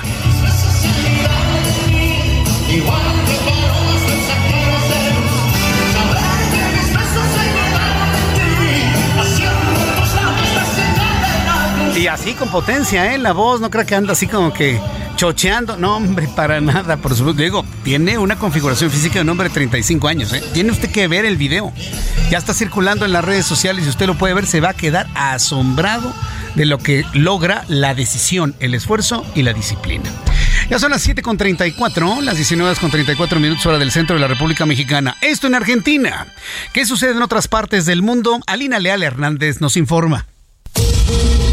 En Estados Unidos, el ex fiscal general William Barr aseguró que el expresidente Donald Trump sabía muy bien que había perdido las elecciones de 2020 y a pesar de ello insistió falsamente en que hubo fraude. En declaraciones hechas a CNN, Barr, quien fungió como fiscal general de la administración Trump antes de volverse un gran crítico y desmarcarse de las afirmaciones del republicano de que las elecciones estuvieron amañadas, echó abajo un pilar clave de la defensa del magnate en el caso en su contra por intentar socavar el resultado electoral de 2020. En Nueva York, Estados Unidos, 10 personas resultaron heridas al descarrilar 8 vagones de Long Island Railroad, la red de trenes de cercanías que conecta Manhattan con los condados de Queens, Brooklyn y Long Island. La Metropolitan Transport Authority, que gestiona la línea, informó en Twitter que los 10 son tratados por lesiones menores. En Colombia, Nicolás Petro Burgos, hijo mayor del presidente de Colombia, Gustavo Petro, reveló a la fiscalía que parte del dinero ilegal que recibió y por el cual está procesado por los delitos de lavado de activos y enriquecimiento ilícito entró a la campaña electoral de 2022 del jefe de Estado, su padre Gustavo Petro. El grupo terrorista Estado Islámico anunció la muerte de su líder Abu al-Husseini al-Karashi, nombrado en noviembre de 2022, y designó a Abu Haf al-Hashimi al-Karashi como el nuevo califa. Esto de acuerdo con un audio difundido por la productora audiovisual Al-Furqan, afín a los yihadistas. En Los Ángeles, Estados Unidos, el tifus transmitido por pulgas está aumentando en el condado donde los casos registrados casi se han triplicado en la última década pasando de 31 en 2010 a 171 en 2022. La enfermedad puede ser grave pero rara vez es mortal, aunque causó tres muertes el año pasado, lo que llevó a los Centros de Prevención y de Control de Enfermedades de Estados Unidos a investigar. Muchas gracias, Alina, por la información internacional aquí en el Heraldo Radio. Ya son las 7.36, las 7.36 horas del centro de la República Mexicana. Si me quiere comentar sobre Luis Miguel, escríbame a mi cuenta de Twitter, arroba Jesús Martín MX, arroba Jesús Martín MX. Súbale el volumen a su radio para escuchar la siguiente información. El gobernador de Oaxaca, Salomón Jara Cruz, y Víctor Manuel Velázquez Rangel, presidente del Consejo de Administración de la cooperativa La Cruz Azul, inauguraron nuevas áreas de hospitales y la unidad de calcinación y báscula de la planta del cemento Cruz Azul. Cooperativa La Cruz Azul invirtió más de 117 millones de pesos para transformar el hospital en un centro médico de vanguardia. Entre las principales mejoras se destacan tres quirófanos inteligentes con una torre para intervención mínima, tres mesas de cirugía, tres máquinas de anestesia Perseus que van a permitir brindar el mejor cuidado quirúrgico a los pacientes. Además, se inauguró una nueva unidad de cuidados intensivos neonatales equipada con cinco incubadoras de última generación que incorporan tecnología avanzada para garantizar la atención óptima de los recién nacidos. También se renovó el área de hospitalización con 18 camas eléctricas y colchones especiales, lo que mejorará significativamente la comodidad y bienestar de los pacientes durante su estancia. Así que la noticia está en que la cooperativa invirtió 117 millones de pesos para modernizar un hospital que va a dar finalmente todos esos beneficios. Son las 7.38 horas del centro de la República Mexicana. Me da mucho gusto saludar el día de hoy a nuestro querido amigo Juan Guevara, director de Now Media, nuestro especialista en tecnología. Mi querido Juan, qué gusto saludarte. Bienvenido. Muy buenas noches. Bien, gracias, mi querido Jesús Martín. Pues, ¿qué día el día de hoy en Estados Unidos? Eh? ¿Qué día? Sí, sí, no se habla de otra cosa más que de Donald Trump en la radio y en la televisión, ¿verdad, Juan? Así es, es correcto. Fíjate que lamentablemente los libros de texto de México, no, aquí no llegaron a las noticias. No. Y eso es bueno, ¿eh? Porque, porque estar adoctrinando a los niños con propaganda, pues no es una buena noticia. Pero bueno, déjame platicarte. El día de hoy, ya sabíamos, era, era la crónica de una muerte anunciada, se le acusa por tercera vez a Donald Trump con cargos criminales. Ahora, ¿de qué se le acusó? Que lo platicábamos en tus espacios. Bueno, pues eh, prácticamente en el uh, todo lo que tiene que ver con la elección del 2020. Lo que esperábamos que sucediera sucedió, es decir, él se declara no culpable a cuatro cargos criminales, felonía se le llama en, Estados Unidos, en interferencia a la elección, cargos para hacer fraude a la nación. ¿Sí? Bueno, aquí lo interesante, Jesús Martín, es lo que hemos venido platicando tú y yo durante tus espacios. Esto no le impide a Donald Trump seguir en campaña. De hecho, aquí el tema es que el juicio va a ser en medio de la campaña presidencial. Y para aquellos que crean que esto no le está funcionando, la última encuesta hecha por el New York Times eh, pone a Donald Trump con el 43% de la preferencia electoral contra Joe Biden al 43%. O sea, van pegaditos. Y si por eso, y si esto no fuera poco, eh, pues aquí el tema es que él es por mucho con el 55% de las preferencias de los republicanos, es el candidato que los republicanos quieren que lo represente en la elección presidencial. En un segundo, muy lejos segundo lugar, está Ron DeSantis, el, el gobernador de Florida, con un 14%. Entonces, lo que se espera realmente, Jesús Martín, es que, bueno, Donald Trump es un as. Y quiero dejarle a la audiencia claro que yo no soy fan de Donald Trump, ni me cae muy bien, y menos si es amigo de López Obrador. Sí. Entonces, aquí el tema es que eh, lo que están haciendo sus abogados, están tratando de empujar el juicio lo más lejos posible porque saben que tiene una opción bastante cercana de volver a ser presidente de los Estados Unidos. Y entonces, si él llega a ser presidente de los Estados Unidos, pues ya pueden hacer dos, tres, cuatro, cinco argucias legales sí. para que esto, pues lo eliminen. Una de ellas, que eso desconozco cuál sería el procedimiento para hacerlo, pero se está hablando de que él pudiera ejercer un perdón a sí mismo, ¿de acuerdo? Por crímenes que hizo cuando no era presidente. O que se le acusó cuando no fue presidente. Entonces, está buena la novela, ¿eh? Está buena la novela, pero me, dejas pensando en algo, Juan. Eh, eh, ¿Cuál es el objetivo de hacer todo esto contra Donald Trump? ¿Verdaderamente ejercer justicia? ¿Que el hombre pague por sus despropósitos hechos, por sus excesos cometidos? ¿O es un detenerlo y frenarlo en su intención de ser candidato republicano y que posiblemente gane la Casa Blanca? Mira, es una muy buena pregunta. Todo tiene una agenda la pregunta aquí es quién se beneficia eh, de manera eh, interesante en el que Trump tenga todos estos problemas. A mí me da la impresión que es una agenda de los enemigos que se ganó Donald Trump estando presidente. Porque Donald Trump eh, metió patadas a todo mundo, ¿no? Fue una persona que, que atacó mucho al sistema de justicia de este país eh, atacó al FBI, atacó a las fuerzas de inteligencia, etcétera. Entonces, yo creo que debe haber un grupo, y esto lo estoy asumiendo, no es noticia, esto es una, esto lo asumo yo como una persona eh, educada en este tema, es que debe haber un grupo de personas en dentro del Departamento de Justicia de Estados Unidos que le traen rencilla, inclusive Barr, que fue su procurador de justicia, pues dice que está que, que, no tiene la capacidad de ser presidente y muchos, inclusive su vicepresidente, dicen pues está mal, ¿no? Es un cuate que está mal de la cabeza. ¿Dónde hemos escuchado eso antes, no? Entonces, este, hay saludos a la Ciudad de México. Entonces, aquí el tema es que eh, eh, lo que está pasando es que yo sí creo que no es un esfuerzo para hacer ejemplo de Donald Trump. Yo creo que alguien tiene una rencilla, un grupo de personas tiene una rencilla fuerte contra Donald Trump dentro del sistema de justicia de los Estados Unidos y se la están viendo negras.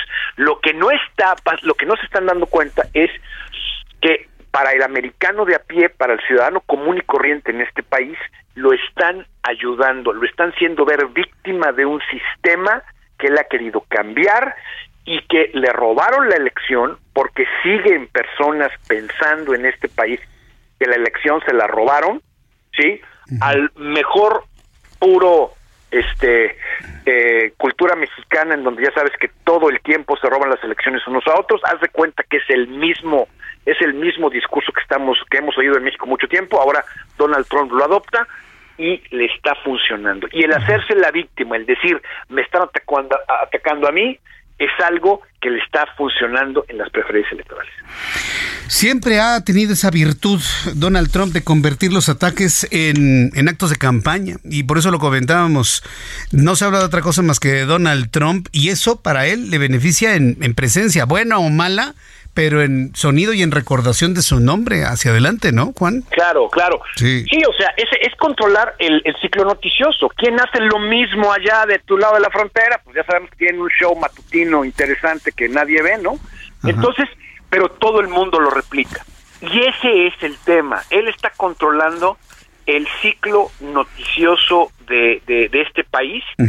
No hay otro candidato del cual se hable, Jesús Martín. O sea, Ron DeSantis está teniendo problemas para tener cobertura mediática, no la tiene. Mm. Eh, eh, es decir, el único candidato presidencial del cual se está hablando en este momento es Donald Trump. Donald Trump. Ni, Greg, Abbott, ¿verdad? Ni Greg Abbott. No, no, no, no, no, Greg Abbott no, no es, no, Greg Abbott no, no pinta, Greg Abbott como el gobierno, como el, gobernador de Texas, no pinta, no pinta lo que está haciéndole a, en Eagle Pass, ah. donde tenemos nuestro canal de televisión de la familia, es decir, todo eso no pinta, no pintan los inmigrantes, no pintan los, los problemas del fentanilo, nada de eso pinta, que son problemas graves de esta ciudad y de, y de, este, este país, no pintan nada. Lo que pinta es el ciclo mediático que Donald Trump ha, de alguna manera, politizado, monopolizado y le está funcionando. Bien, Juan, pues no nos resta más que seguir viendo cómo, cómo se van dando las cosas, cómo, cómo reacciona él, qué es lo que escribe, qué es lo que menciona en los medios de comunicación, cómo va evolucionando todo esto.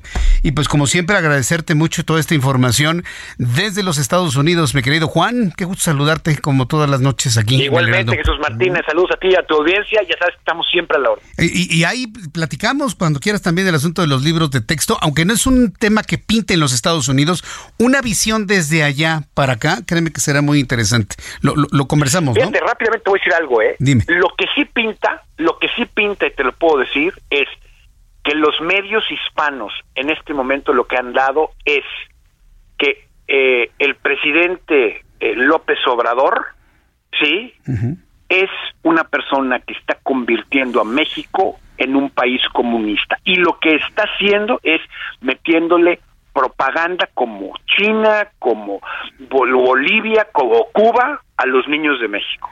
Es una vergüenza, pero bueno, eso es para otro momento.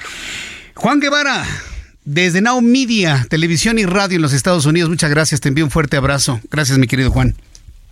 Un abrazo, Jesús Martín. Saludos. Fuerte abrazo. Juan Guevara, director general de Now Media, radio, televisión en los Estados Unidos, cadena por la cual este programa de noticias se transmite en los Estados Unidos a través de diversas emisoras de radio, de emisoras de televisión, hasta donde enviamos un caluroso saludo. Fíjense, en Estados Unidos también se habla de una conversión al comunismo de México, ¿eh? Que no digan que nada más es una, ay Jesús Martín, ¿cómo exageras? No, no soy yo nada más. Ya en los Estados Unidos se visualizan esas intentonas de agenda exterior, que eso es una traición a la patria. Eso es una traición a la patria, traer agendas internacionales para aplicarlas en México. Eso es traición a México.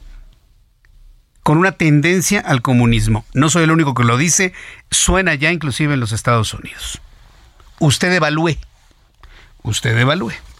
Son las 7.47 horas del centro de la República Mexicana. Antes de terminar, tengo un tema muy interesante que compartir con usted. Tengo comunicación con el doctor Carlos Lechtik. Él es gerente médico de salud femenina para Pfizer y lo hemos invitado sobre todo por el interés y preocupación y ocupación que tienen en el tema de la salud reproductiva y los anticonceptivos. Doctor Lechtik, gracias por estar con nosotros. Buenas noches. Martín, buenas noches. Un placer, como siempre. Bien, ¿Cuál, ¿cuál ha sido la política o la idea o digamos las acciones que va a emprender la firma Pfizer en el tema de la prevención de embarazos no deseados, de la salud reproductiva y la anticoncepción? Gracias, Jesús Martín. Mira, yo creo que en Pfizer siempre hemos tenido una preocupación importante. La salud femenina siempre ha sido una prioridad para nosotros. Entonces buscamos concientizar a la población, concientizar a las usuarias de métodos anticonceptivos sobre las diferentes alternativas que existen. Eh, con esto lo que, lo que buscamos es que cada mujer tenga el poder de decisión sobre su salud sexual y reproductiva. Esto me parece muy bien, que cada mujer tenga la posibilidad de decidir sobre su salud sexual y reproductiva. ¿A partir de qué edad, doctor? Fíjate que esto ha cambiado con el paso de los años. En, las últimas encuestas demográficas, en la Senadí, por ejemplo, del 2018 hasta el 17, más o menos 17.5% de las adolescentes entre 15 y 19 años ya habían iniciado vida sexual. Y de estas, casi el 25% no tenía información precisa sobre esos métodos anticonceptivos. Si ampliamos un poquito más esta, esta edad, a toda la edad fértil, es preocupante porque seguimos hablando de que casi el 20% de la población o más no conoce cómo se utilizan o dónde se pueden obtener los métodos anticonceptivos. Entonces esto es preocupante debido a la alta incidencia que tenemos en nuestro país de embarazos adolescentes, de embarazos no planeados, etcétera, etcétera. Sí, yo, yo, entiendo, yo entiendo que, bueno, el discutir sobre las edades y promover en las menores de edad una vida libre de sexualidad hasta que tengan la edad para tomar una decisión libre y bien consensuada es un asunto de, otro tema y de otra plática. Pero desde su punto de vista, ¿cómo hace una firma como Pfizer para poder permear anticonceptivos en niñas que están en la secundaria? ¿Cómo, se hace eso? ¿Cuál es la estrategia para hacerlo? Fíjate que tenemos anticonceptivos que están disponibles en todos los centros de salud tenemos métodos anticonceptivos que, también estamos participando en alianzas con ONGs, por ejemplo con Mexan, en programas para promover una salud sexual y reproductiva eh, sana, valga la redundancia, en estas adolescentes, porque cada vez están teniendo relaciones sexuales a edades más tempranas. Entonces, hay que mantener una educación sexual, hay que mantenernos hablando de sexualidad con las, con las adolescentes, con las y los jóvenes, porque eso también implica a, a los hombres entonces, siempre hay que brindarles información segura a adolescentes, jóvenes, que conozcan los métodos anticonceptivos, que no se preocupen en cuestión de un embarazo no planeado, en protegerse contra enfermedades de transmisión sexual. Esa siempre ha sido la posición de, la compañía como tal. Correcto, muy bien. ¿Esto es alguna campaña que van a empezar ustedes a promover, a difundir próximamente o ya la tienen vigente desde hace algún tiempo? ¿Qué nos comenta sobre ello, doctor no, desde hace algún tiempo, desde hace algún tiempo ya tenemos colaboración con, con por ejemplo, en una campaña que hicimos en la Unidad Somos Más. Eh, existen otros proyectos que están por arrancarse o están en planeación todavía, justamente para, para llegar a esta población adolescente para también educar a los médicos, Jesús Martín, en, al médico general, al médico familiar, a los estudiantes de medicina, enfermería y personal de salud en todo este tipo de, situaciones de anticoncepción, de salud sexual y reproductiva. Correcto, pues doctor Carlos Lechtig, gerente médico de salud femenina para Pfizer, compártanos alguna liga eh, que contenga esta información y más para que las personas que han escuchado esta entrevista puedan profundizar sobre esta información? Yo creo que en las redes sociales de Pfizer, en Facebook está como Pfizer MX, en Instagram como Pfizer.mx y en Twitter como Pfizer MX. Ahí pueden encontrar toda la información. Muy bien. Bueno, pues me dio mucho gusto saludarlo en nuestro programa de noticias. Gracias por participar en nuestro programa y ofrecernos esta información al público que le escucha. Gracias, doctor. Un gusto, Jesús Martín. Saludos. Que le vaya muy bien. Hasta luego. Es el doctor Carlos Lechtig, gerente médico de salud femenina para Pfizer. Mire, yo estoy totalmente de acuerdo con el doctor Lechtig en la necesidad de incrementar la cantidad de información y de opciones. Más allá de, quienes tengamos una visión muy particular de las cosas. ¿sí? Porque es verdad, y mire, que se fue alto el doctor, ¿eh? y le voy a platicar algo, se fue alto. Me dice que la estadística habla de que las niñas de 15 años dijo empiezan vida sexual. Una cosa es tener una vida sexual activa y una cosa es tener la primera experiencia sexual. Que el tener la primera no significa que esa mujer menor de edad va a empezar a tener relaciones sexuales de manera frecuente. No necesariamente son cosas completamente distintas. La vida sexual regular y tener el primer contacto sexual en su vida. Él nos dice que 15 años, pero fíjese que no. ¿Se acuerda usted de Armando Agüed? Armando Agüed, el doctor Armando Agüed, fue secretario de salud del gobierno de la Ciudad de México. Bueno, el doctor Armando Agüed armó toda una estadística. Hola chavos, ¿cómo están? Armó toda una estadística en la Ciudad de México.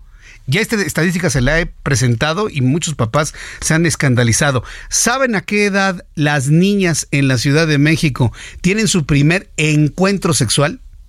No me lo va a poder creer. 11 años.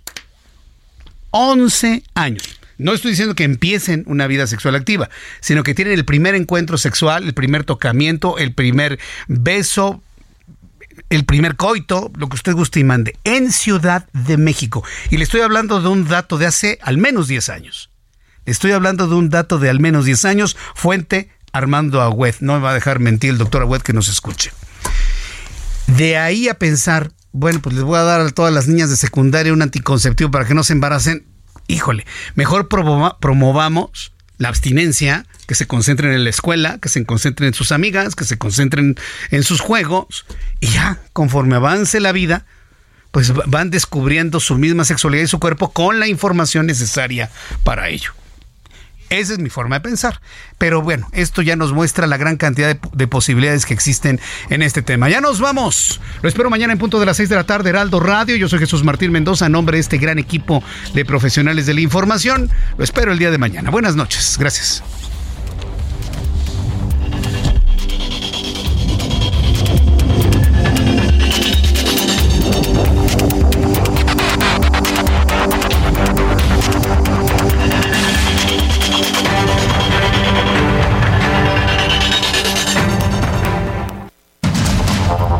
Fue Heraldo Noticias de la tarde con Jesús Martín Mendoza.